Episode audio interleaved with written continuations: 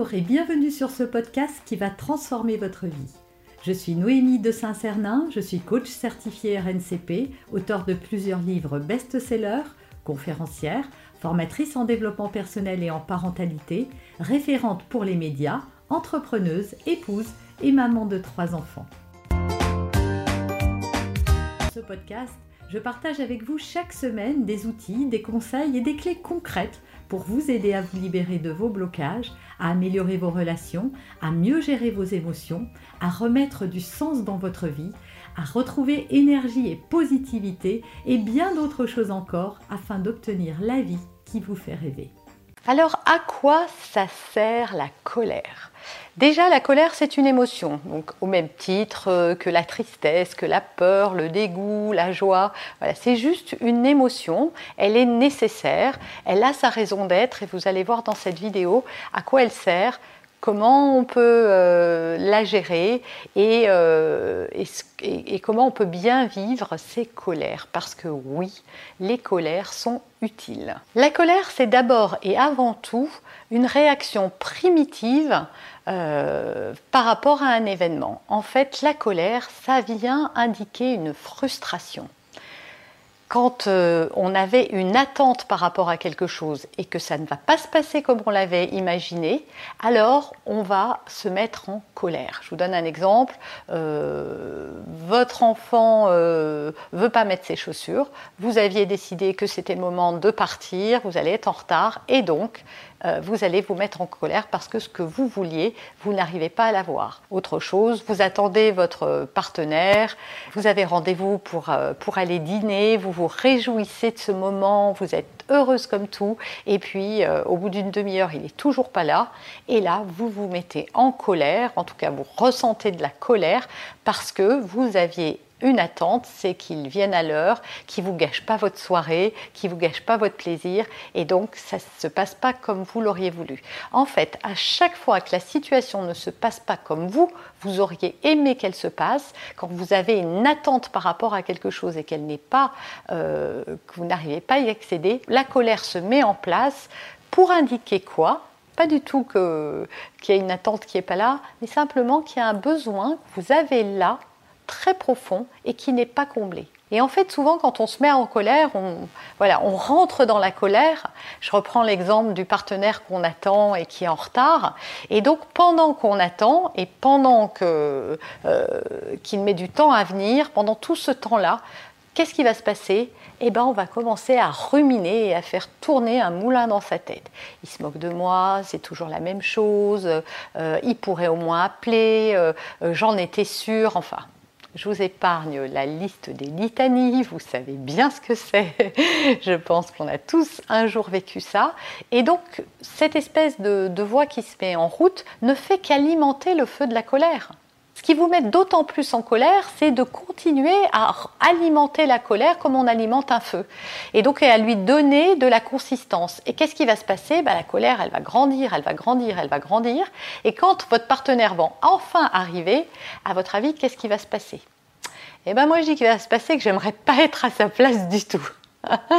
Parce que on va se jeter sur lui, euh, toute cette colère qu'on aura emmagasinée à l'intérieur de nous, c'est très douloureux de vivre avec ça, on n'est pas bien, et donc un des moyens d'évacuer la colère, c'est de la déposer sur l'autre.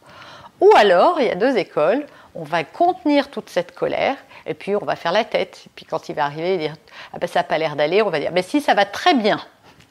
Et donc voilà, on ne va pas oser le dire, on va la refouler. Mais à l'intérieur de soi, on va continuer à être dévasté. Et en réalité, oui, qu'est-ce qu'il faut faire? Qu'est-ce qu'il faut faire? Justement, au lieu d'attendre que ce moulin se mette en route et à l'alimenter, ce qu'il faudrait faire, c'est prendre conscience qu'en fait, la colère, c'est juste comme une sonnette d'alarme. Elle ne sert qu'à ça, en fait. Elle sert à dire Eh oh Réveille-toi Un de tes besoins n'est pas comblé. Et de venir chercher, en fait, qu'est-ce que ça cache au fond? Qu'est-ce que vous vouliez? Alors on reprend l'histoire du partenaire. Vous, ce que vous vouliez, c'était passer une soirée magique. Vous aviez élaboré euh, des plans dans votre tête. Vous vous étiez imaginé quand il allait arriver, que vous alliez vous jeter dans ses bras, que vous alliez passer la soirée main dans la main, euh, vous alliez passer un bon moment les yeux dans les yeux et que ça allait être formidable. Or, le fait qu'il arrive en retard, ça gâche votre plaisir. Et vous, vous aviez besoin peut-être à ce moment-là de respect.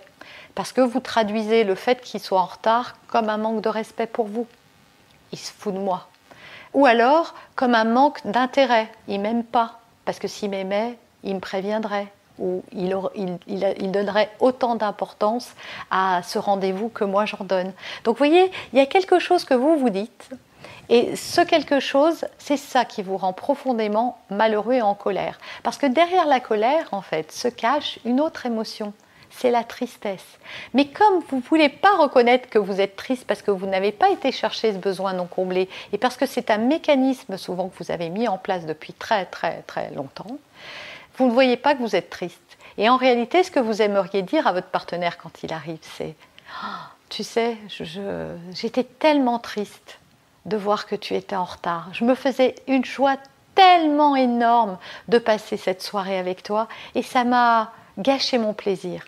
C'est ça qu'on aurait envie de dire et c'est ça qu'il faudrait dire. Parce que ça, ça permettrait de ne pas euh, jeter sa colère au visage de l'autre. Parce qu'encore une fois, se mettre en colère, c'est plutôt sain encore une fois, c'est un indicateur qui vient euh, nous parler de nous et jamais de l'autre d'ailleurs, hein, toujours de nous.